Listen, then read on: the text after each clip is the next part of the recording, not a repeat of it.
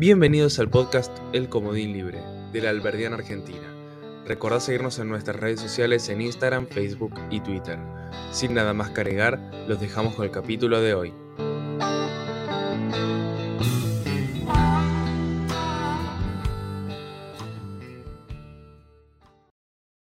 Buenos días, buenas tardes, buenas noches. Espero que se encuentren muy, pero que muy bien. Acá estamos en otro capítulo más del Comodín Libre, el podcast de la Alberdiana Argentina. En esta ocasión cuento con tres personas y una es nueva, así que vamos a dejar que se presente. Él es Lucio. ¿Cómo estás, Lucio? Bastante bien, bastante bien. Muchísimas gracias por aceptarme acá. No, por favor, el placer es nuestro, pero contanos un poco qué, quién sos, qué haces, me llamo Lucio Salinas Correa, tengo 15 años, soy militante en el PRO de La Plata, en el sector más liberal que se pueda. Y hace muchos años vengo trabajando, se podría decir, en política, a pesar de que tengo 15 años y ya desde chico. Y nada, milito en el PRO, este, soy un liberal clásico, me dedico al estudio secundario y tengo enfoque hacia las eh, ciencias políticas y las relaciones internacionales para el futuro, estudiar para un futuro ser alguien y poder ser político y también para tener eh, una carrera y ser alguien en la vida, básicamente. Me parece perfecto. Eh, la verdad, buena, buena presentación. Y, Gracias. Y bueno, también tenemos acá a dos personas como que ya todos ustedes conocen. Eh, la primera es Germán. ¿Cómo está Germán? Muy bien, por suerte. ¿Cómo anda todo el público? Ah, acá tomando un agua. Muy tranquilo. Ah, bueno, tranquilo. Yo esperaba con un mate, pero está bien. Eh, y también tenemos a otra persona muy, muy importante, Darío. ¿Cómo estás, Darío? ¿Cómo anda, Gabriel? ¿Todo bien? Un gusto, Lucio, Germán, ídolo. Y bueno, eh, la verdad, un placer estar acá con todos ustedes, como siempre, ¿no? Siempre aportando un poquito, dando la batalla cultural, un granito de arena desde donde se puede. Exacto. Y bueno, acá estaremos eh, aportando lo que, lo, que se pueda llegar a aportar. En el capítulo de hoy eh, vamos, a, vamos a tocar un tema muy, muy importante, eh, muy polémico también por su lado. Em, son temas que, nos, que de alguna forma nos toca a todos nosotros, ¿no? en esta ocasión es la libertad de tránsito. Y vamos a tocar un tema, vamos a poner de referencia un caso, el cual dio mucho de qué hablar, tanto de un lado como del otro, y es el caso de Djokovic, el famoso tenista que primero fue a jugar el torneo en Australia, le dijeron que no, después parece que ganó, y después le dijeron que no, lo volvieron a sacar, etc. Entonces, eh, vamos a tratar de enfocarnos en este capítulo, en este caso, y hablar y también aprovechar para hablar de la libertad de tránsito, hablar de qué es esto y reflexionar un poco alrededor de ese tema. Entonces, ya para dar inicio un poco a lo que es el, podcast del día de hoy, donde vamos a hablar de libertad de tránsito y el caso de Djokovic, justamente vamos a dar un panorama, vamos a dar un repaso, un refresh, como se dice en inglés, de lo que fue el caso, de qué ocurrió y, bueno, obviamente las eh, secuelas que tuvo, las consecuencias que tuvo. Eh, Germán, ¿tenés algo para contarnos sobre el tema de Djokovic? Por supuesto. Primeramente hay que ver que Djokovic iba a competir en el, bueno, compitió en el Grand Slam de, de Australia, justamente. Lo que pasó es que después, o sea, posteriormente al torneo, lo echan del país por no estar vacunado es una decisión política haberlo echado por no estar vacunado. ¿Qué podemos sacar, qué podemos sacar del caso del caso Djokovic? Justamente siendo uno de los tenistas más renombrados a nivel mundial, el serbio fue número uno en el ranking ATP y nueve veces ganador de, este torneo, el Grand Slam, y el máximo candidato a quedarse con el trofeo. Aún así, me, suena, me suena recordar a un boxeador, valga la redundancia, eh, boxeador nazi, que en su momento, por no estar afiliado al partido, al partido nazi de Hitler, te estoy hablando, eh, digo, les estoy hablando de años 1934, 35 más o menos, cuando los nazis apenas habían llegado. en eso, no, no recuerdo el nombre, pero me acuerdo la anécdota del boxeador. Igualmente lo pueden buscar, boxeador ario, no sé, nazi, lo pueden buscar en internet y les va a aparecer seguro la anécdota, porque es muy, muy conocida. Era uno de los amigos, o fue uno de los amigos de Max Schmeling, un boxeador que le ganó a Joe Louis. Este, a este chabón no lo habían dejado competir y a Max Schmeling sí, porque justamente Max Schmeling sí estaba afinado, afinado al partido nazi. Y este tipo no.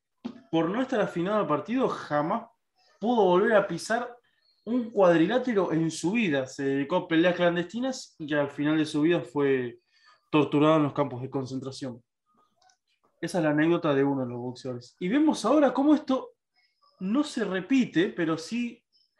Marx tenía una frase muy interesante que decía: La historia no, la historia no se repite, pero rima. ¿No? A muchos deportistas nos pasó que no pudimos dejar de competir por tener que acatar las órdenes que nos transmite el gobierno. Ahora, Djokovic, tengo entendido, tengo entendido, va a enfrentar un juicio al Estado millonario, al Estado de Australia. Australia teniendo los índices más grandes de vacunación alrededor del mundo, junto con Canadá, España y todos esos países. Creo que es prácticamente surrealista y inhumano tratar a alguien como terrorista por simplemente no estar vacunado. Y ni siquiera cabría el caso de, o sea, llegado al caso, ¿no? Tampoco cabría culparlo de salud pública, porque aún así hay gente que no está vacunada en Australia. Poca, sí, pero hay gente que no está vacunada. Aparte, un no vacunado con, en teoría, no tendría anticuerpos, afectaría al que sí tiene anticuerpos. Es una no cosa media sería- rara.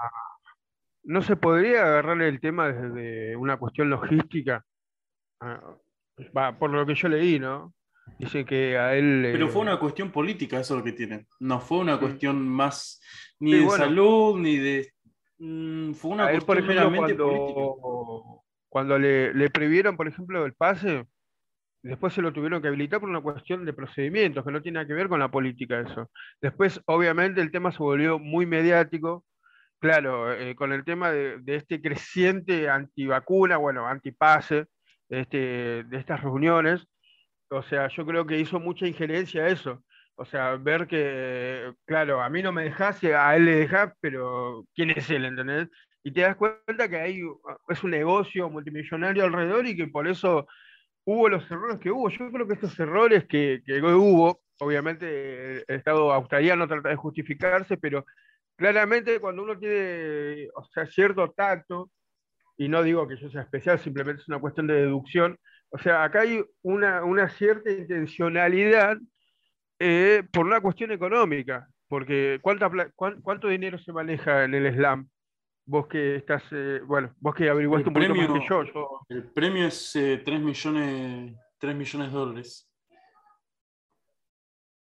Es bastante, bueno, es ahí tenés. guita, a ver. ahí tenés, ahí, ahí, ahí tenés, por ejemplo, o sea, yo lo, lo miro desde ese punto, porque si pon- ponele que seamos yo y vos, ¿no?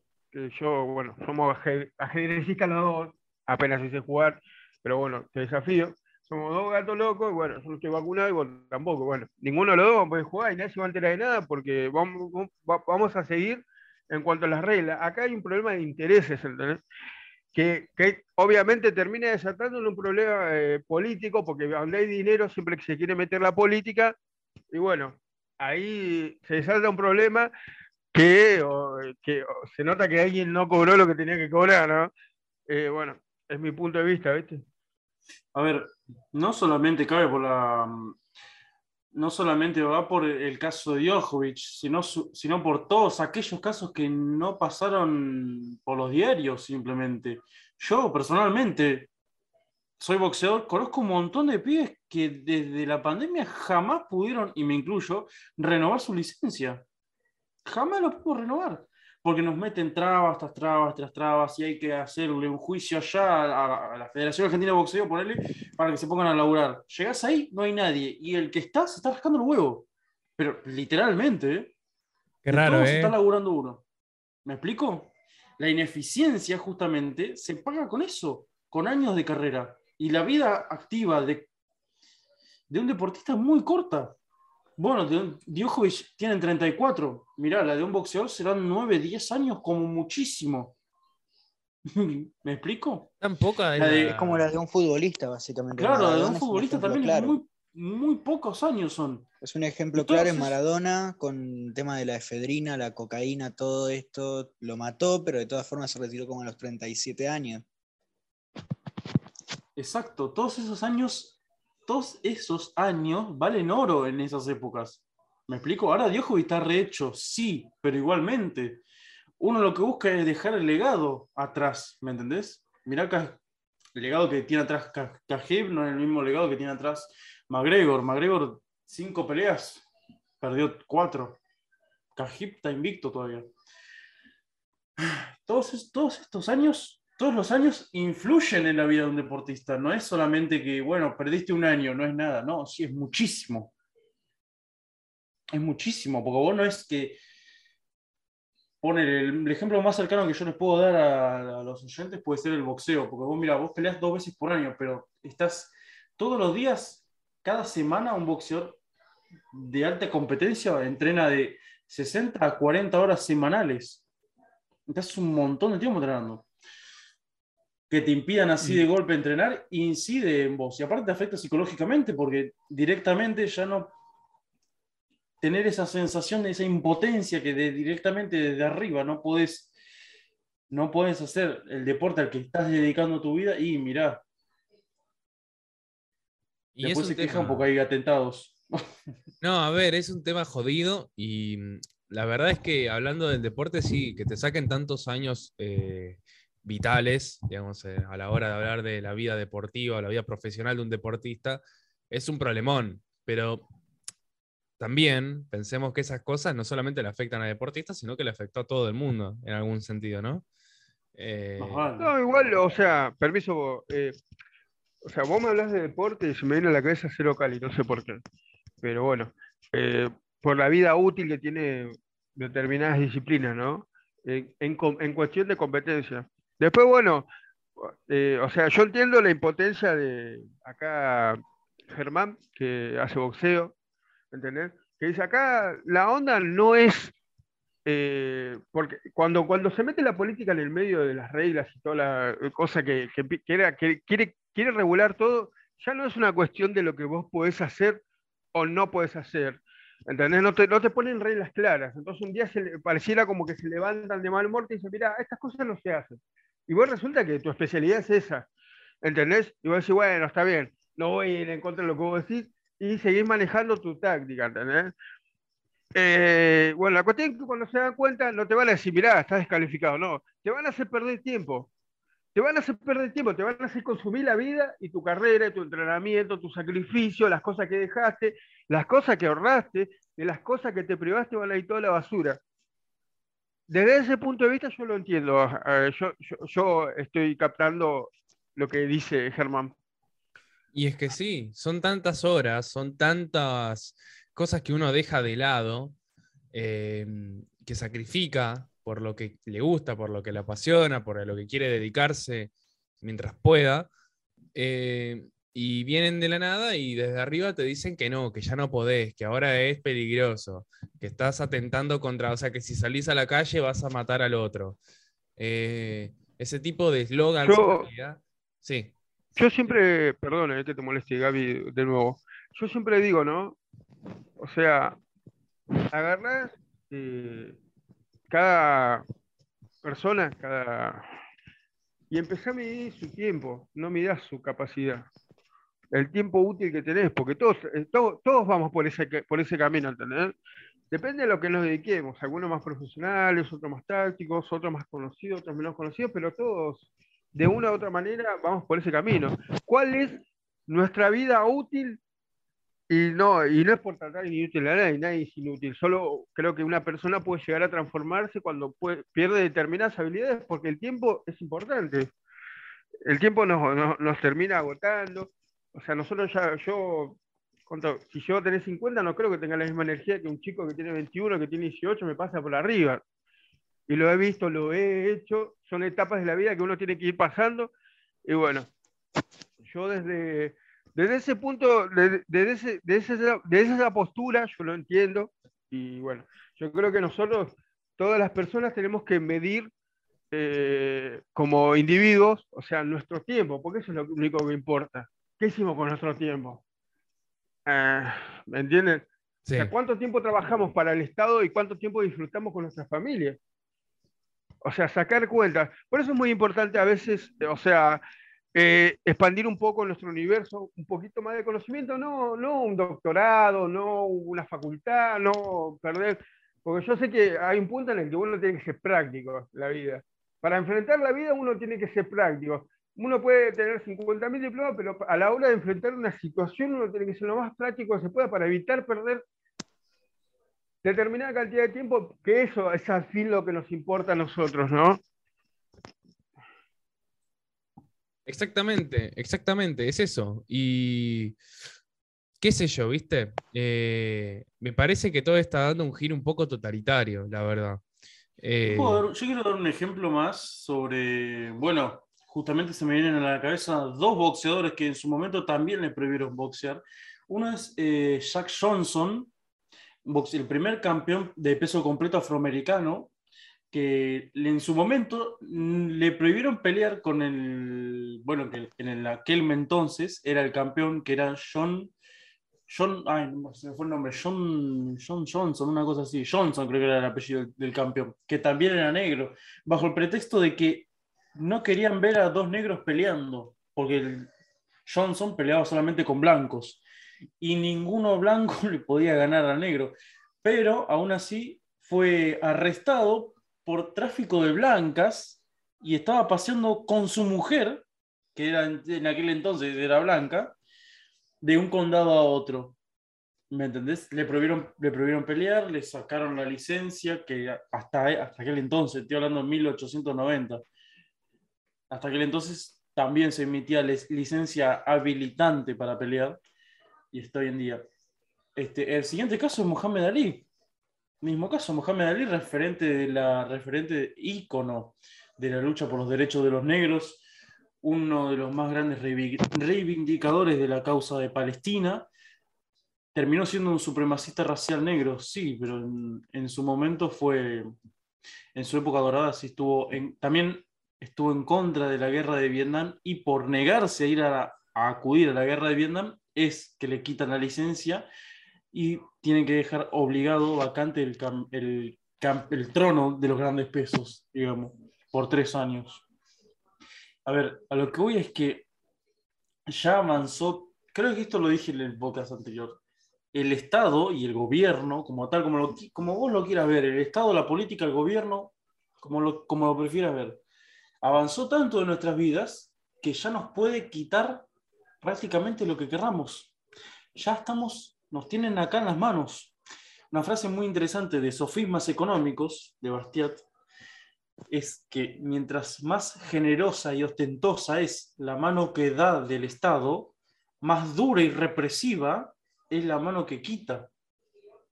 ¿Me explico? Y es que mientras, mientras más da el Estado, más tiene posibilidad de sacarte las cosas, ¿no?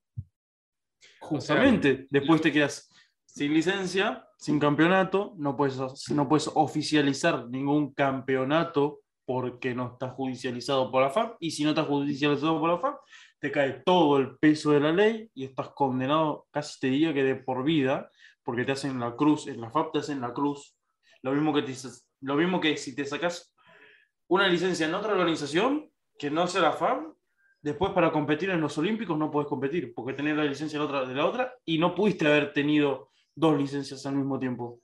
O estás con la FAP o no estás con nadie. ¿Me explico? Claro, es un estilo de. Eso es una poronga. Sí, sí, sí. No, por favor, no pasa nada. Em, sí, pero más allá de, lo que es el deporte, que obviamente es importante, pensemos también en la gente que es, digamos, licenciada de alguna, de alguna carrera que necesite matrícula y que sin matrícula no pueden laburar. Sin matrícula. Eso te, lo, eso te lo decía yo la otra vuelta, ¿te acordás? Sí, me acuerdo. Vos te, recibís, vos te, recibís, de abogado, ¿no? Y suponete que llega el comunismo en Argentina, como pasó en Chile. Llega el comunismo en Argentina y dicen, bueno, a partir de ahora todos los abogados que no estén afiliados al partido perderán su matrícula. Eso Claro. puede pasar. Es realista pensar eso. Es muy ¿Me realista. entendés? Sí. Y así, imagínate, arquitectos, politólogos, todo aquel que necesite matrícula habilitante. Médicos. Mé- médicos. Sí. Si no sos Bien, médico bien. Estado, no puedes. Completamente de acuerdo. Fíjate lo que pasa con el tema de los médicos de Cuba.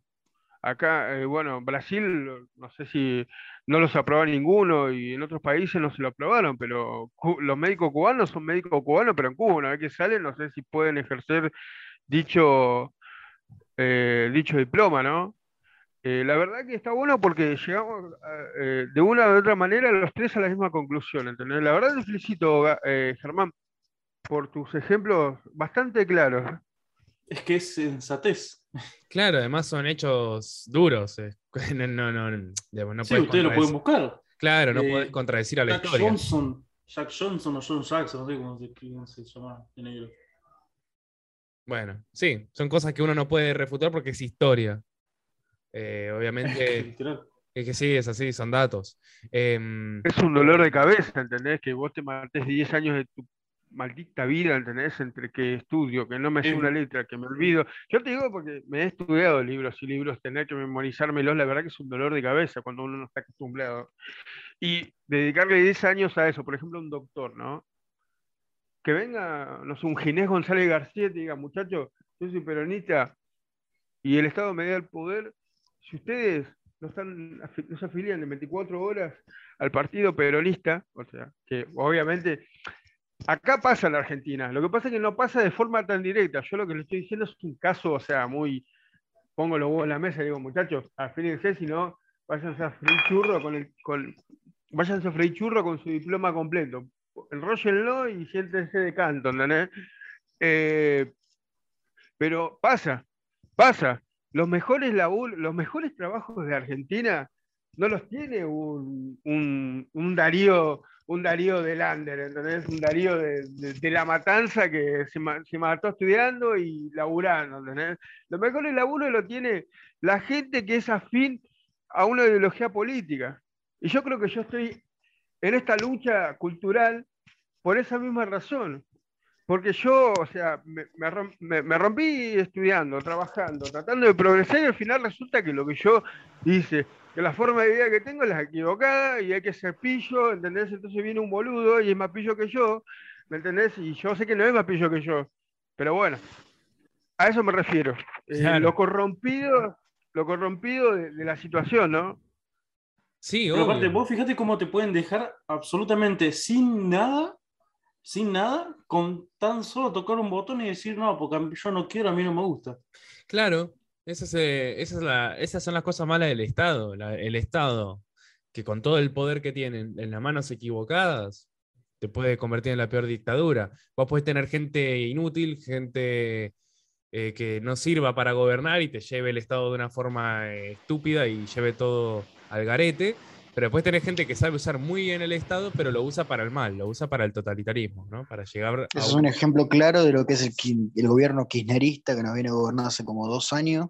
Creo que es el ejemplo más claro de cómo pueden, cómo un arma tan poderosa como lo es el Estado, el Estado presente según ellos, cómo lo utilizan a su favor, pero no al favor del pueblo. Es increíble.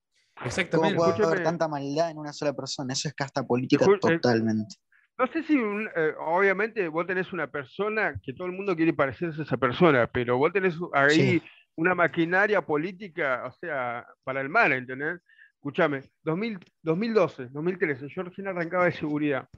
Arranqué trabajando en un galpón municipal, ¿entendés? De acá, de La Matanza, ¿entendés? O sea, mucho, mu- mucho mate, mucho vino tinto, ¿entendés? Después de las 7, a full, ¿entendés? A full, a full hasta las 5 de la mañana, ¿entendés? Bueno, Resulta que, resulta que yo era seguridad, ¿no? En un galpón municipal, ese galpón donde, donde o sea, van las personas, eh, dan presentismo y de ahí salen a, bueno, a limpiar, a arreglar determinadas cosas, la ferrera, todas esas partes. Todas esas partes que, bueno, que se supone que es el reino de Espinosa, ¿no? Eh, o sea, resulta que eh, cuando Cristina, o sea, se anunciaba alguna marcha, alguna que, aparecía la mina, entonces ellos tenían que llenar, no sé, 10 colectivos por galpón municipal, y vos veías a los chabones que, gente grande, ¿no? Gente, o sea, tipo 21 años, viril, ¿entendés? O sea, no, gente grande que ya no le queda otra cosa que aceptar la que aceptar, no sé, las dádivas que le daban, y bueno, ellos aceptaban por una determinada cantidad de dinero, o sea, por ir a limpiar una esquina que está bien. Mi vieja agarró, o sea, mi vieja agarró sus planes de ir a limpiar una escuela por una determinada cantidad de dinero, yo no me arrepiento, yo la verdad que le agradezco, ¿entendés? Eh, nos dio de comer en ese momento, pero yo vi como a los chabones, a, las señoras, a las personas estas mayores que ya no le quedaban otra, obligarlos a ir a esas marchas con, 70, con 40 grados de calor, en esos bondis de miércoles, o sea, uno tiene que ver los colectivos que salen de acá, ¿entendés? de las matanzas. Yo los he visto y la verdad que he comido de eso mucho tiempo y bueno, eh, o sea, yo digo, acá pasa algo y es algo que no tiene nada que ver con, con el sistema, es una cuestión de persona. ¿Desde cuándo una persona, o sea, yo, o sea, me mato laburando, ¿entendés? Hago valor en mi tiempo, me peleo con todo el mundo y viene alguien de, por encima que decide tu destino, ¿me entendés? te decide, porque es eso lo que pasa. No nos damos cuenta, pero eso es lo que pasa. Es una persona que está por encima, pero es una persona que decide eh, para qué clase vas a, vas a trabajar, para la plebe, para el Senado. Entonces, yo creo que me, hice seguidor de ley porque yo concuerdo 100% cuando él te habla de una casta, ¿entendés? Pero porque no solo, o sea, él te lo, te lo puede, claro, Me parece que se está trabando un poco. Sí, se está trabando un poco, pero no está mal lo que dice. No está mal lo que dice, la verdad que. No, No, no, la verdad que, que Darío siempre habla con esa claridad, con esa. con esa. Con ese toque con el cual nos sentimos todos identificados. Porque al fin y al cabo, ¿quién no se siente como Darío, no? Eh, se siente como argentino, mejor dicho. Claro, el argentino básicamente se siente así, ¿no? Esa frustración constante. Perdón, se me apagó, se me apagó el micrófono, boludo. Es un insulto a la dignidad, muchachos. No es una cuestión de Darío que habla bien, es un insulto a la dignidad de cada persona, porque nosotros estamos haciendo un intercambio de nuestro tiempo por dinero, pero somos conscientes de eso. Y las cosas que nos roban sin darnos cuenta, ¿me entendés? Porque yo decido dejar de disfrutar estas cosas para obtener aquel cosa. ¿Viste lo que hablamos, por ejemplo, hoy, Gaby, vos que me decís que eh, decidiste formar una familia? Me parece perfecto, ¿entendés? Yo creo que la familia es lo mejor que le puede pasar a un estado como acá en Argentina. Sobre todo, eh, sí, es el, es el núcleo de una nación la familia, ¿entendés? Y que me digas, por ejemplo, mirá, yo me compré esto, me compré aquello. Me alegro mucho. Me ayudó mi, mi mujer, ¿entendés? Mi señora ¿sabes qué siento? Que, bueno, la verdad yo te felicito. Obviamente yo no comparto lo mismo, pero eso no quita el hecho de tu sacrificio y el sacrificio conjunto, la verdad que tu dignidad va a la basura, loco. Sí, la verdad. Es insultante. Perdón que lo diga así, pero es insultante y me pongo violento. No, está bien, Dari, está bien, está, está bien. Uno se tiene que expresar y uno tiene que decir lo que siente. Em, ahora, ya que estuvimos hablando un buen rato de todo esto, me parece conveniente dar nuestra opinión sobre el pase sanitario, ¿no? Ese tema tan polémico también acá en nuestro país, que ya de por sí es eh, totalmente anticonstitucional, pero bueno, eh, tenemos que hablar de eso, que es muy importante también. Bueno, chicos, como ya les comenté a la, audiencia, tenemos que hablar del pase sanitario, porque es algo que no podemos dejar pasar. Queremos, quiero saber, más que nada, ¿Qué opinan ustedes sobre el pase sanitario? ¿Qué tienen para decirle a la gente, a la audiencia? ¿Y qué mensaje quieren transmitir? Porque la verdad, esto del pase sanitario es algo peligroso. Se acerca mucho a partes de nuestra historia que dan mucho que, o sea, dan mucho que desear en el sentido de que fueron catastróficas y estamos como volviendo a eso de, pero de otra manera, en otro contexto, pero estamos volviendo a eso, de alguna forma. ¿Qué tienen para decirle a la gente? Em, yo creo la verdad que el pase sanitario me parece la medida más, una de las medidas más nazis, no nazis, fascistas que puede haber tomado el gobierno eh, desde el primero de enero.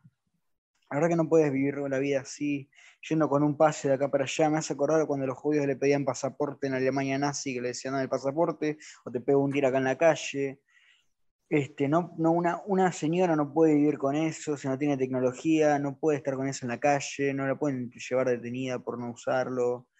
No, no, no se puede vivir en un país así. Por eso la gente se va. Para existe el Partido Liberal Pesimista, existen tantas maneras de intento de escape, tantos grupos de Facebook, de Twitter, de Instagram, para poder escapar del país porque ya nada más. Y la verdad que creo que el pase sanitario es una. Aparte de ya es mala, ya toma malas medidas el gobierno. Imagínate meter esto que es el ejemplo claro de que en dónde estamos viviendo los argentinos.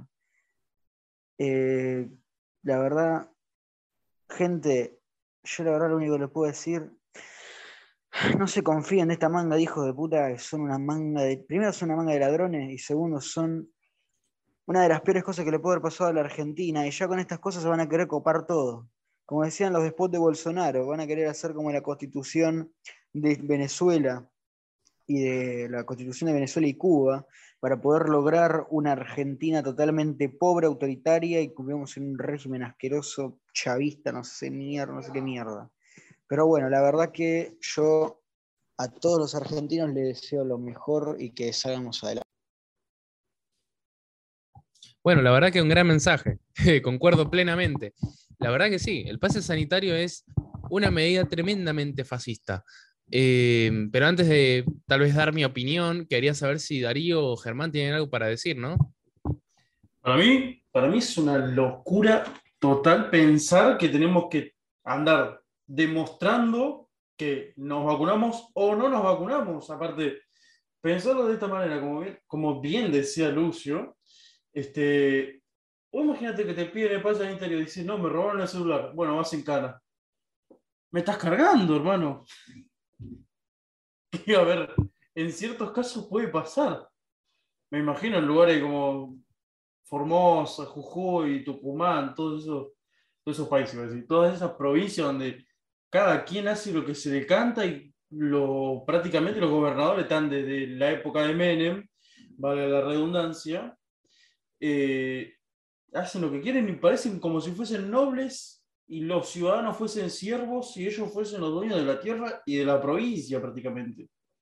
Es una locura esto. Para mí es total, una medida totalmente distópica.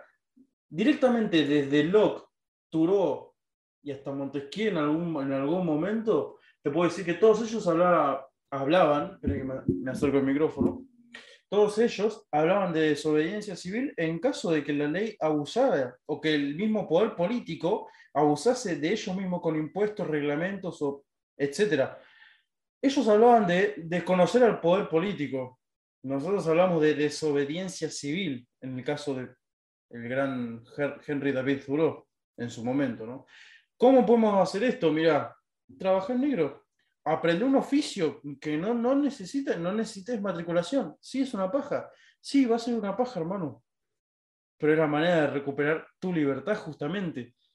Es la, es la única manera que vas a tener para recuperar tu libertad. Que puedas trabajar por tu cuenta y totalmente por fuera del Estado.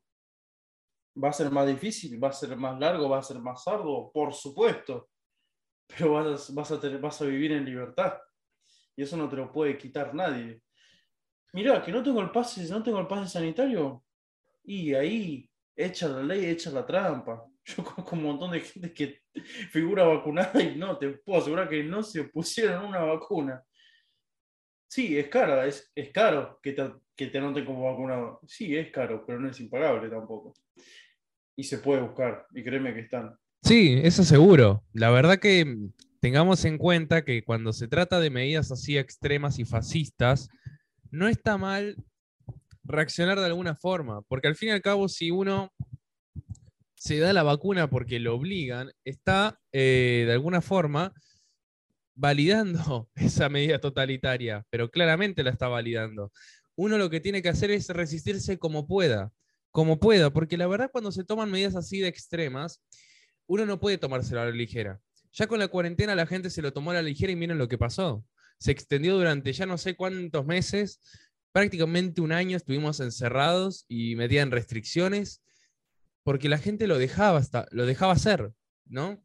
La gente dejaba que el gobierno haga lo que quisiera con nuestras vidas, entonces nos encerraron durante un montón de tiempo. ¿Cuánta gente se ha suicidado bueno, cómo ha aumentado la tasa de suicidios, ¿no? La Más que tasa de mortalidad infantil. Claro, pero hablando de los suicidios, los, suicidios en los jóvenes, en la gente de nuestra edad, un poco más grandes o incluso más jóvenes todavía, que al no ver futuro, más todo el estrés psicológico de haber estado encerrado tanto tiempo y no tener futuro, hay gente que se mata por eso. Hay gente que se mata porque ya no ve, no una luz al final del camino, ¿no? Eh, es triste, pero es lo que pasó, son consecuencias de unas eh, medidas concretas que se han tomado a lo largo del tiempo. Es eso. Eso es una, es- eso es algo que no se está teniendo en cuenta, ¿eh? los suicidios de jóvenes. Eh, me parece bueno que lo tenga, que lo, lo traigas a colación. No se está teniendo en cuenta la cantidad de, de gente joven que se está suicidando. Por eso me parece genial que, o sea, de repente un chico de 14 pirulos, o sea, se interese la política y tenga aspiraciones grandes, la verdad que es un 15 pirulos. Crack, loco. ¿no? Bueno, lo que sea, Ojo, son yo quiero- de yo edad y quiero- nada más. ¿entendés? Mostrame tu DNI y después discutimos. Vos sabés cómo es Lo perdí, soy un indocumentado boliviano, me disculpa. Ah, chiste, boludo. Después, bueno, me, me- me gustó eso de Germán, que diga, muchachos, ustedes quieren ese libro, está bien. La libertad tiene un precio. Y bueno, hay que pelear por eso. Estudiese una, un, un curso, una disciplina, algo que, que, que lo saque del sistema, ¿entendés? Porque hoy, o sea, la verdadera rebeldía es estarse, estar apartado del sistema. Por supuesto, y, Yo, y bueno, les, y les puedo dar ejemplos, ¿eh? Miren, Thoreau en su Dale, momento dale. fabricaba lápices, ¿no? Lysander Spooner, un gran anarquista, un colaborador con John Brown. Bueno, mira, John Brown era carpintero. Este, Herbert Spencer llegó, al rango, llegó a ser ingeniero, que en aquel entonces no necesitaba matriculación. Eh, bueno, Spooner era, tenía, tenía él mismo una empresa de, de mensajería, de mensajería a caballo, porque en aquel entonces la mensajería de caballo estaba totalmente estatizada. Y es más, su empresa llegó a ser tan exitosa, literal, que la tuvieron que expulsar del mercado mediante regulaciones estatales, porque no podían competir con los precios prácticamente a la mitad del precio que ofrecía Spooner. Entonces, sí se puede hacer, no es imposible, y ya se hizo en muchas ocasiones. sí. Claro, Porque Sí, si te arriesgas a esto, acu- te arriesgas a Yo que te saquen todo, ¿me explico? Todo. Yo, yo, yo la, la verdad que yo, yo apuesto a eso, loco. Yo, bueno, ya tengo 34 pirulos, yo no me puedo ir ni a la esquina, por más que yo pueda irme a otro país, no puedo dejar a mi gente, ¿entendés? No puedo dejar a mi viejo, ¿entendés? A la deriva, no puedo dejar... Más allá de que no necesite nada de... Ustedes saben cómo es la relación entre hermanos que se matan. O sea, de una u otra manera termino necesitando de ellos. Y yo soy, bueno, muy sentimental. No me voy a ir a ningún lado, ¿entendés? Por eso yo creo que es genial, o sea, lo que acá trae eh, Germán. O sea, acá, acá, acá, acá lo que necesitamos es una idea y gente que empuje. O sea, la idea me parece genial. Argentina hay que actualizarla, pero necesitamos gente que empuje. Económicamente, exactamente, para ser prácticos. Acá hay que, hay, hay que, poner, hay que poner guita y hay que obligar a que el Estado sea más considerado con un porcentaje de la, de la gente que quiere progresar, porque necesitamos empujar, ¿entendés? sí, Eh, Yo eso es cierto. lo veo desde ese punto. Está bien, está perfecto. Eh. Eh, la verdad que ya hemos tocado muchos temas interesantes. Eh, podemos hacer un breve resumen donde hablamos de, al principio del podcast hablamos un poco de la libertad de tránsito, hablamos un poco también de, de, bueno, de cómo el Estado puede quitarnos nuestra libertad de manera muy sencilla, aunque no lo creamos. Y ahora tocando el tema del pase sanitario y de cómo nos parece una medida totalmente anticonstitucional, antiética, eh, totalmente fascista, que viola el artículo 14, el artículo 28, entre otros. Entonces, eh, de la Constitución Nacional siempre hablo, ¿no? Los artículos. Eh, pero bueno, ya es hora de ir cerrando, porque ya... Eso vamos- demuestra que al fin, al fin y al cabo, la constitución que es cartón pintado, como bien lo decía Spooner en su momento. Lamentablemente es así. Lamentablemente sí.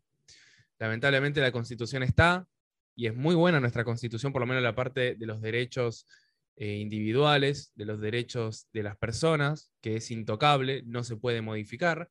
Esa parte es muy piola, excepto para algún que otra cosa que tal vez no estemos de acuerdo. Pero lamentablemente sí, la constitución en este país por lo menos y en otros también es papel pintado. Y eso debería cambiar. Eh, pero bueno, vamos cerrando, vamos dejando hasta acá. ¿Quieren decir algo, chicos, para despedirse? Bueno, nada, seguir. Gracias por escucharnos y los esperaremos en los próximos episodios. Ah. Muchas gracias por eh, darme la bienvenida y nada, muy orgulloso de estar acá y nada, que los, que los próximos podcasts sean iguales. Ah. Yo, bueno, muchachos, o sea, cuestionense, cuestionense todo. Acá nadie tiene la, frase, la frase final que te puede llegar a salvar la vida. Uno tiene que tener cierto grado de sentido común. Yo los escucho y bueno, eh, aprendo a la vez que me cuestiono. Es una cosa que me dice él que me lleva una pregunta y bueno, trato de contestar esas preguntas, ¿no? Pensar es el arte de hacerse preguntas y contestar. Bueno, eh, te paso el micrófono, Gaby. Bueno, muchas gracias chicos, la verdad fue un placer tenerlos a ustedes tres, en especial a Lucio, que bueno, es su primer podcast aquí con nosotros, la verdad, muchas gracias por participar. Y bueno, esto fue todo por... Por favor. Esto fue todo por hoy, los dejamos hasta acá. Esto fue el Comodín Libre de la Alberdiana Argentina. Nos vemos en la próxima. Muchas gracias por escuchar el Comodín Libre, el podcast de la Alberdiana Argentina. Recordad seguirnos en nuestras redes sociales en Instagram, Facebook y Twitter. Sin nada más que esperamos verlos en la próxima.